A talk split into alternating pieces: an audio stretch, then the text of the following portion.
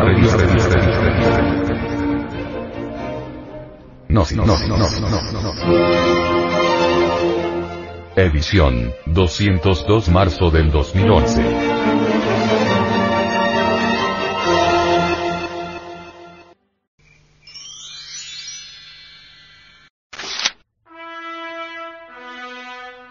Audio revista. No, no, no, no, Edición, 202 marzo del 2011. La experiencia directa. División de la atención en sujeto, objeto y lugar. Resulta palmario y evidente que al desenfrascar la esencia, al liberarse la misma, despierta radicalmente. En relación a las ventajas que el citado evento puede realmente proporcionarnos, y que son múltiples, el venerable maestro, Samael Aumeor, nos dice.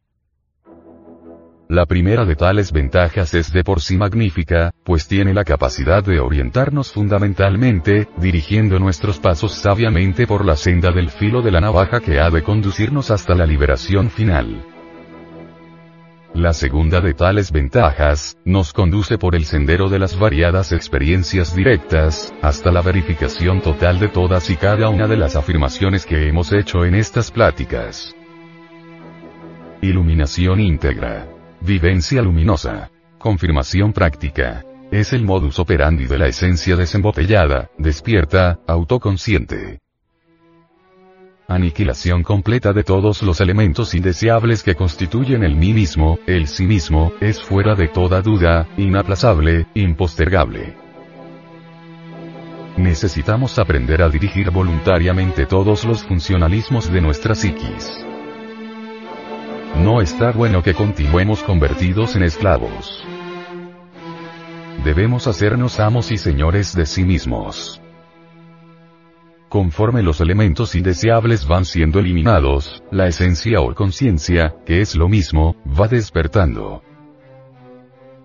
Sin embargo, necesitamos volvernos serios, porque hasta ahora no hemos sido gente seria. Cada uno de nosotros actualmente, no es más que un leño entre las embravecidas olas del mar de la existencia. Repito, necesitamos volvernos serios. Esta afirmación implica espantosa autovigilancia de instante en instante, de momento en momento. Recordad lo que ya hemos dicho en pláticas anteriores. En relación con nuestros semejantes, los defectos que llevamos escondidos afloran espontáneamente y si estamos alertas y vigilantes como el vigía en época de guerra, entonces los descubrimos. En todo autodescubrimiento existe también autorrevelación defecto descubierto debe ser rigurosamente analizado, estudiado en todos los niveles de la mente y comprendido íntegramente a través de los diversos procesos de la meditación interior profunda.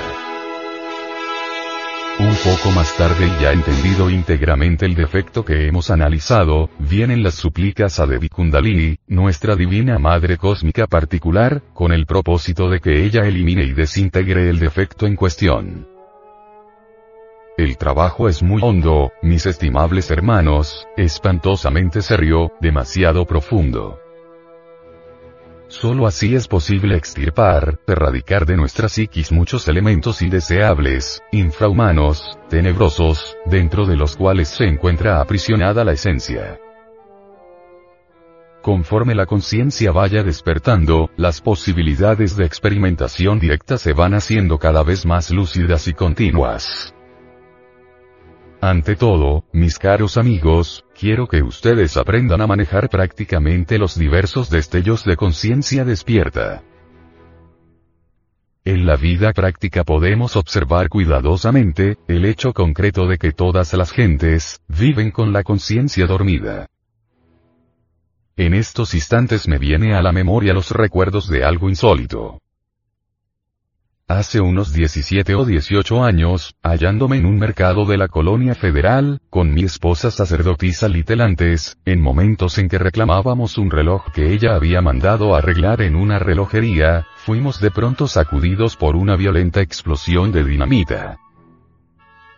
Little antes horrorizada, me pidió regresáramos a casa de inmediato. Es obvio que mi respuesta fue francamente negativa. En modo alguno quería yo exponer nuestras vidas a una segunda explosión que sabía había de acaecer. Inútiles fueron sus ruegos. En tales momentos resonaban las sirenas y campanas de los tragahumos o bomberos. Aquellos humildes y mártires servidores de la humanidad, se precipitaron en el lugar de las explosiones. De todos estos bomberos que acababan de entrar a teatro de los acontecimientos no se salvará ninguno, morirán. Tales fueron mis palabras. Little horrorizada guardó silencio. Instantes después una segunda explosión hizo estremecer terriblemente la Ciudad de México. El resultado fue la muerte de todos estos humildes servidores, se desintegraron automáticamente, pues no se hallaron ni los cadáveres. Tan solo se encontró por ahí la bota de un sargento. Yo francamente, me quedé asombrado del grado de inconsciencia en que se encontraban tales bomberos. Si ellos hubieran estado despiertos, de ninguna manera hubieran perecido. Todavía recuerdo el llanto desesperado de las mujeres que huían de aquel mercado y de los niños, que horrorizados se agarraban a las faldas de sus madres. Si yo no hubiese estado despierto, obviamente habría perecido, porque en el lugar en donde debía tomar el camión, tan indispensable para llegar a casa, murieron centenares de personas. Todavía no he podido olvidar a tantos y tantos cadáveres, que tirados sobre la orilla de la banqueta de la calle, yacían tapados con papeles de periódicos. Incuestionablemente, esas víctimas se debieron a la curiosidad. Tratábase de curiosos, gentes inconscientes, dormidos, que después de la primera explosión habían concurrido al lugar de los hechos, para contemplar el espectáculo. Si tales gentes hubiesen estado despiertas, jamás habrían concurrido como curiosos al lugar de los hechos. Desafortunadamente dormían profundamente. Así fue como encontraron la muerte. Cuando regresamos a casa, situada en la colonia Caracol, nuestros vecinos estaban alarmados. Suponían que habíamos muerto. Ciertamente se asombraron de que a pesar de estar tan cerca del lugar de la catástrofe, aún pudiéramos regresar vivos. He ahí la ventaja de estar despierto. Hay que despertar amigos y aprender a vivir alertas de momento en momento, de instante en instante. Es impostergable dividir siempre la atención en tres partes. Primero. Sujeto. Segundo. Objeto. Tercero. Lugar. Sujeto. No olvidarnos de sí mismos, autovigilarnos en cada segundo, en cada momento. Esto implica el estado de alerta en relación con nuestros pensamientos, gestos, acciones, emociones, hábitos, palabras, etcétera, etcétera. Objeto. Minuciosa observación de todos aquellos objetos o representaciones que por medio de los sentidos llegan a la mente. No identificarnos jamás con las cosas, porque así es como cae uno en la fascinación y en el sueño de la conciencia. Lugar. Observación diaria de nuestra casa, de nuestra recámara, como si fuese algo nuevo. Preguntarnos diariamente a sí mismos. ¿Por qué he llegado yo aquí a este lugar? A este mercado? A esta oficina? A este templo? Etcétera, etcétera. Estos tres aspectos de la división de la atención, en modo alguno constituyen capítulo aparte, ni algo diferente al proceso de la disolución del yo. Incuestionablemente, necesitamos autoestudiarnos, autoobservarnos de momento en momento, si es que de verdad queremos descubrir nuestros propios defectos psicológicos pues como ya dijimos en relación con nuestros semejantes, los defectos escondidos afloran espontáneamente, naturalmente. No se trata de estar meramente auto-observando los pasos que damos, ni las formas del cuerpo, etc. La vigilancia sobre sí mismo implica silenciosa y serena observación de todos nuestros procesos psicológicos íntimos, emociones, pasiones, pensamientos, palabras, etc. etc. La observación de las cosas sin identificación, nos permitirá conocer los procesos de la codicia, el apego, la ambición, etc. etc. Es irrefutable que a un codicioso, le costará mucho trabajo no identificarse, con un anillo de diamantes o con unos cuantos billetes de banco, etc. etc.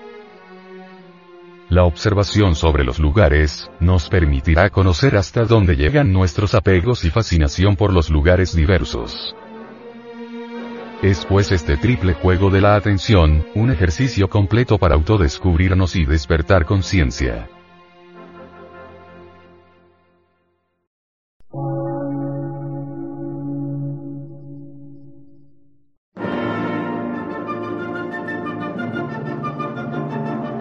Emisora, gnóstica, transmundial. Por una nueva civilización y una nueva cultura, sobre la faz de la Tierra.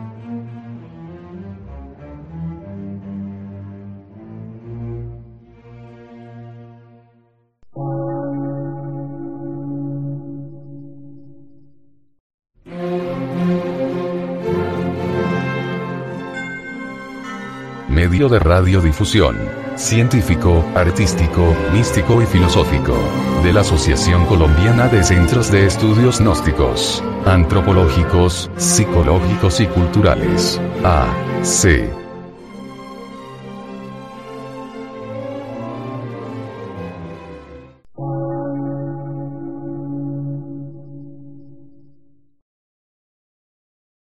Lectura en movimiento. Difusión sin fronteras.